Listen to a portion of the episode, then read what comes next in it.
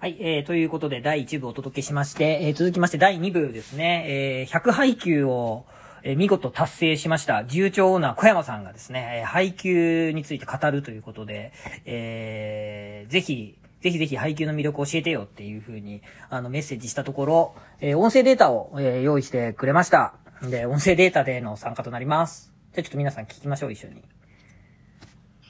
はい、こんにちは。自由帳の山本です。こんにちは先日、バナニーから、えー、配給について紹介してほしいというリクエストを受けたので、うんうんえー配給大好きな自由帳の小山くんに質問していきたいと思いちょ、ちょ、ます。ちょ、ちょ、ちょ、待って。あと、え？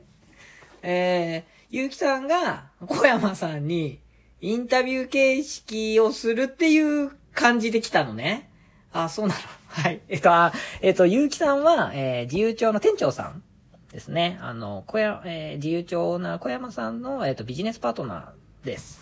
えー、わかりました。じゃあ、その感じで、えー、進めてください。小山くん準備いいですか？はーい。はい。じゃあ、まず配給どんな漫画か教えてください。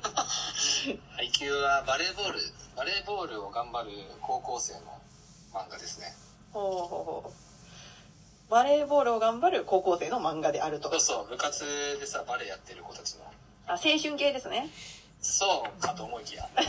ちょっと待って、えっ、と、配給は、えー、バレーボールをやっている、バレーボールの高校生の話。っていうことですかね。と思いきやって言ってましたね、今ねか。と思いきや。かと思いきや違うの。そうかと思いきやね。そうかと思いきや、え、ちなみになんかあの、どん、どんな、あの、シーンが好きなんですか？どんなとこが好きなんですか？その漫画の。え、それはさ、もうさ、みんな成長していくところは好きなんだけどさ。なんかその、ななんて言うんだろうな。現実離れしてないっていうの。うん。ああ、割とリアルな感じなんだ。あ、そうそう、割とかなりリアルなバレーボールというか、青春漫画だよね。うんうんほうほうほうじゃあなんかこう、インターハイ行って、あそうそうそうそうみたいな？そうそうそうそう。はいはいはいはい。なんかさ、あの、ネタバレしない程度の名場面をちょっと一つ教えていただきたいんうん、ですけど。そうね、心、見どころみたいな。いっぱいある、うんめちゃくちゃいっぱいある。今だたくさんあるね今なお、今なお名場面を生み出し続けている漫画ですよ。続いてるからね。ジャンル、ジャンルちょうだい？なんか名場面のジャンル。名場面。ああ、じゃあ、こうんう、。泣ける瞬間、泣きそうになったそん瞬間。な瞬間。あ、いいっすね。あのー、あれでしょ？あのー、はぁ先生、バレーボールがしたいんですバレーボールがしたいんですみたいなやつね。うん、いいシーンだと思うわ。た瞬間。泣きそう。あー、あるね。あるよね。これはね、言えない。言え、なんでやねん。言えねえのかよ。何も言えない。言えないよね。ネタバレを恐れて何も言えない現象が起きてるから、じゃあ、あの、どんな人におすすめかちょっとまとめてもらってもいいです？最後に。あどんな人におすすめ。どんな時に、どんな人が読み、に読むとなんかいいかなっていう。うーん。普通の人？いやもう、普通、普通、普通ってなんて話だけど、コツコツ、毎日仕事したり、毎日学校行って勉強したり、うんそうそう毎日部活したりもそうだし、やってる人たちが、なんか、何かに夢中になってる人はもちろんそうだけど、夢中になれてないなと思う人こそ読んでほしいね。おおー。そう。配給はね、また、その、夢中な人だけが出てくる漫画じゃないんですよ。ー。おー。だからワン。ピース的にさ、ワンピースみたいに全員がなんかさ、何かの夢に目指していってますみたいな感じではなくて、へえ。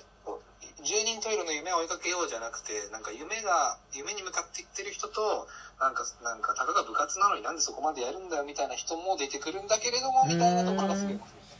なるほどね、あるね。リアルだねあるある。なんか確かにそういうところんあ、そうそう確かにめちゃ。くちゃリアルだし、うんしかもなおかつ、話的になんかその、セリフとかが結構その、はい、なんだろうな、バレーボールによ寄りすぎてない？へえ。じゃあ結構普遍的にいいこと言っちゃうみたいな。そう、だって俺バレーボールやったことないもん。はい、最近やったことない。小山くんは別にバレーボールが好きで配給をあうまいね、うまいね。ないゆうきさんもやっぱ、あの、すごいねうん、インタビュアーの。へえ。なるほど。うんまあ、じゃあなんかとにかく今私夢に向かって頑張ってるっていうなんかそういうちょっとモチベ高くて意識高いっていう人じゃなく、うん。うんうんうん。うん。なんかむしろ普通に生きてるんだけどなみたいな人にぜひ読んでみると、読んでみてもらうと面白いかもみたいな。ど。いやもうそうすると漫画が面白いどころの騒ぎじゃなくなる可能性が高いですね。なるほど いいね。ね。漫画が面白いどころの騒ぎじゃなくなる。いや、そうだ、あの映画は面白かったとか、あの漫画は面白かったっていうところで止まってしまっている漫画はうん、ちょっと、それは、あの、お、いいね、いいね。ちょっとエンジンかかってきたね。本当にいい漫画なのかうも。ん。あの、その後の人生に何か影響があるかもしれない。うん。そうそうそうそう、その漫画を読んで、やっぱ、あ、そうかと思って、やっぱ人生にさ、日々に何かが、ね、フィードバックされてくるっていう漫画がやっぱいい漫画だと思うんで。なるほど。もうその求めるね。漫画に。最高ですようんうん。なるほどうん確かに。ということで、あの、人生が変わるかもしれない漫画というまとめ方なるほど。なるほど。最近本当だとよ。いうことでしたので、はい。はいバナニーズ、はいはい読んでください。わかりました。た。はい。中長から小山と山本でした。バイバあ、あーイ。りがとうございます。また、えー、ということで、えっ、と、まさかのインタビュー形式でしたね。ゆうきさんのあの、まとめ力すごいなすごいな小山さんも、最後の方でね、かかってきたか、もうこれ続きはぜひね、あれですね、一緒にこう会ってこう話したいですね。まあ、その前に僕もちょっと配給見てみます。あの、ちょっと漫画じゃなくてこう、アニメ版ですね。アニメ版をちょっと駆け足で再生しつつ、ちょっとあの、見たいなっていうふうに思いました。やっぱいいですね。高校生、高校時代をこう題材にした漫画とかアニメたくさんありますけど、やっぱ一つやっぱ部活って、やっぱいいっすよね。まあ、自分もサッカー部ではありましたけど、まあ、そこまでね、すっごい本気でやってたわけじゃないんですけど、やっぱりこう最後の試合が、終わった時とか、やっぱりね、あの、感極まる時もありましたからね。やっぱ、あの時代っていうのは、あの時代、あの時ってのはやっぱりよか、良いっすよね。まあちょっと今僕もあの青春系のやつの話だと、ルーキーズのあのドラマ版を今見返、見返すというか、あの、見てまして、ちょうどあの、いい場面で、ま、止ま、止めてるんですけど、あの、今をときめく俳優陣が、いやー、若い、若いっすね。っていうのと、もう、この人がちょっと脇の方じゃんみたいな、こう、佐藤健さんとかが、ちょっと脇の方に出てるとかね、すごい新鮮で、ちょっと前、昔のドラマを見返すっていうのも、やっぱちょっと面白いなと思いますしね。まあ、あのーまあなんかね、わ、話の展開はまあ見えるんですけど、やっぱいいっすよね。なんか熱いなっていう気持ちがすごいあって。いやあれも青春漫画ですもんね。うーん。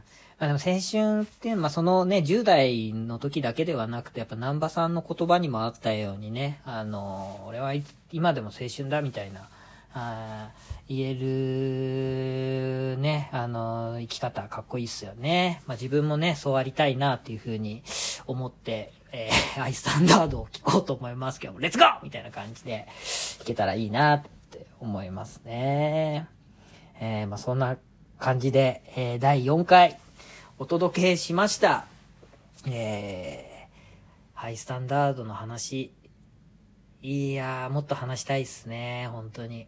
まあちょっと回をまた別回を、うん、でやりたいなと思いますし。あれですね、小山さん、あの、自由帳のオーナー小山さんは、あの、毎日あの、日記を、まあ落書きって、えー、言ってるんですけど、毎日あの、書いている文章がとても素敵なので、ぜひ皆さん、あの、見てほしいっすね。なんか、また次の日には、あの、遡って見れないような仕組みになってて、まあ、その日その日で、毎回こう、あの、小山さんが思うことを書いてるんですけど、すごい素敵な文章なので、あの、インスタグラムとか、フェイスブックで自由帳っていう風に、あの、調べてもらえると出てくると思うんで、ぜひその落書きも見てほしいなって思いますし、あの、小山さんがこのコロナウイルスがね、こう、すごい、あの、騒がれ始めた時に出したサービス、ちょうど4月1日に、あの、出したサービスで、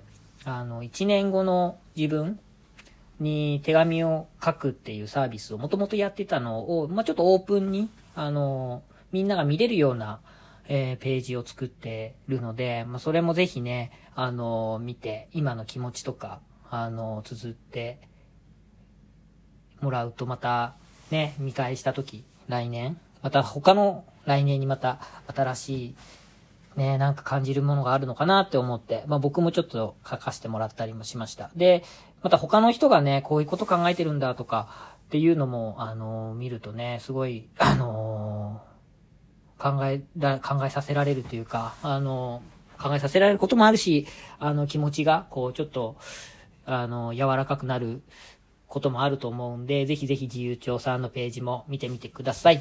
ということで、えー、第4回、えー、バナニーのためにならない話、お送りしました。では、また、皆さん、ごきげんよう。